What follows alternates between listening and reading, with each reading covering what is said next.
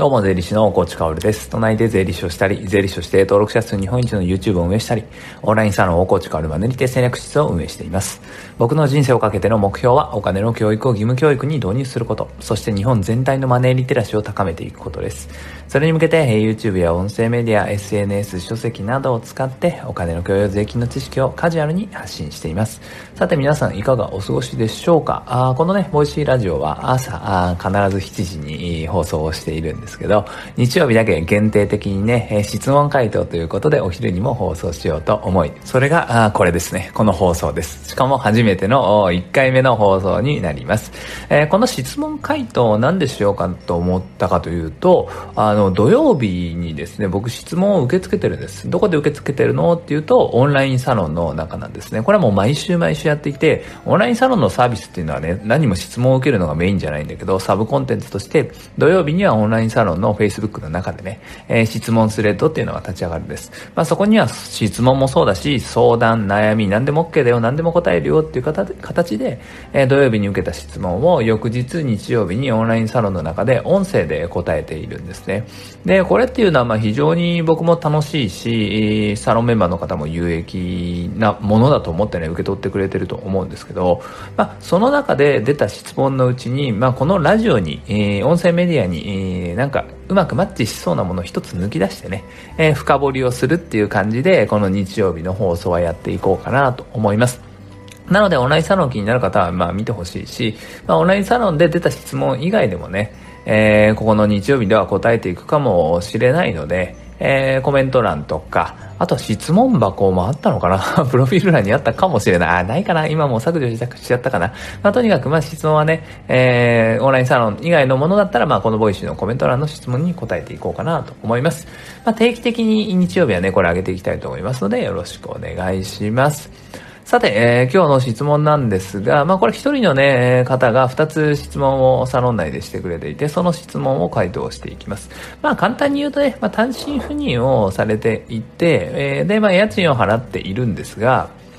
あの、会社からね、全然、えー、負担が出てないということなんですね。で、じゃあこの家賃払いっぱなしだともったいないんで、家賃でなんとか節税できないですかっっていう質問と、まあ、あとは、まあ、YouTube 始めようと思って機材費いっぱい買ったんですけど、これもなんとか節電につなげられませんかね？っていう話ですね。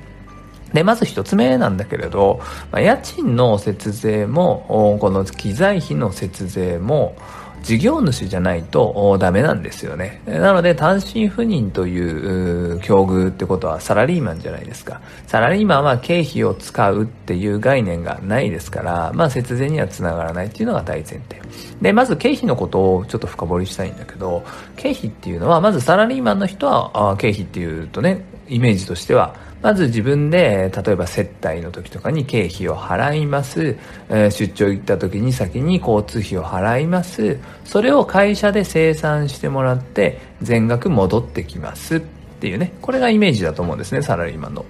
で、この時、その経費っていうのは誰の経費かって言ったら会社の経費なんですよね。えー、サラリーマン、その個人っていうのは、従業員っていうのは、ただ建て替えたに過ぎないんですね。なので、サラリーマンっていうのは経費はないんです。ないんです。イメージとしては会社の経費を立て替え払いして生産してもらうこれ。そしてイメージ通りって感じですね。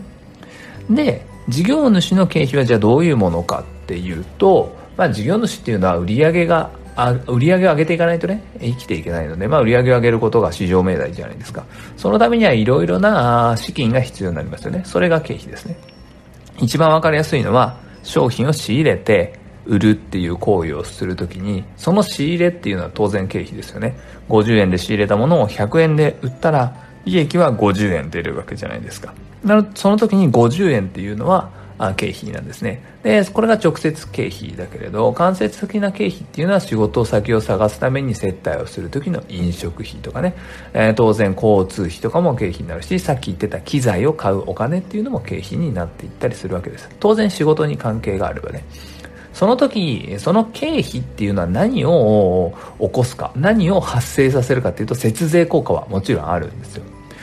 税金計算っていうのは売上があって経経費を差し引いてそしていろいろなものを控除という形で差し引き最後に残った金額に税率をかけるんですねなので売上が1000万あります経費が300万ありますって言った時に当然売上に税金がかかるんじゃなくて経費300万を差し引いた残りの700万に、まあ、その後いろいろなものは引きますけど、まあ、その利益の部分に税金が課税されるんですなので経費が多ければ多け多いほど税金っていうのは安くなるんですよね。なので経費を使うと当然節税にはなるんですね。で、ここで勘違いしてほしくないのが、さっき言ってた経費300万っていうのはね、300万税金を安くするってことじゃないですよ。1000万から300万引いて700万に税金がかかる。税率が20%だったら7に14140万円税金がかかりますよね。じゃあこの300万の経費が100万上乗せされて400万になった場合この時は売上から400万の経費を引いたら600万の利益ですよね。で税率が20%だったら6に12120万円の税金になるわけです。なので経費が100万円増えたことによって税金っていうのは20万円減ってるんですよね。ってことはどういうことかっていうと経費が増えた時自分のかける税率ね自分の税率分の金額っていうのが節税につながるっていうことです。なので、まずは大前提としてね、本題に戻るけれど、家賃とか機材費を購入したその金額、まあ家賃が10万円で機材が30万円だとしましょう。合計40万円はサラリーマンとして普通に生きているんであれば当然に何も起こらない。40万円出して家賃、だから自宅の居住スペースとあとは機材が手元に残る。それで終わり。でも、これで事業主っていうことになると、ここは経費という概念が出てくる。家賃のうち、当然10万円のうちね、居住スペースもあるから、まあ半分ぐらいが仕事スペースだとしたら、そのうち5万円。5万円と機材費30万円、合計の35万円が節税効果を生む。で、さっき言った話だと35万円がそのままね、当然税金が減るわけではなくて、自分の税率分、うん、税金が減るとする。であれば、例えば所得税が10%、住民税が10%の人がいるとしたらね、20%じゃないですか。35万円かける20%だと7万円ですよね。7万円の税金を減らすっていうことになるんですね。なので、家賃で節税できますかっていう答えは、あなたが個人事業主ならそれは節税につながりますっていうことですね。でもこれって本当にすごいと思うし、これが僕のね、一番のメッセージなんだけど、副業しろってことですよ。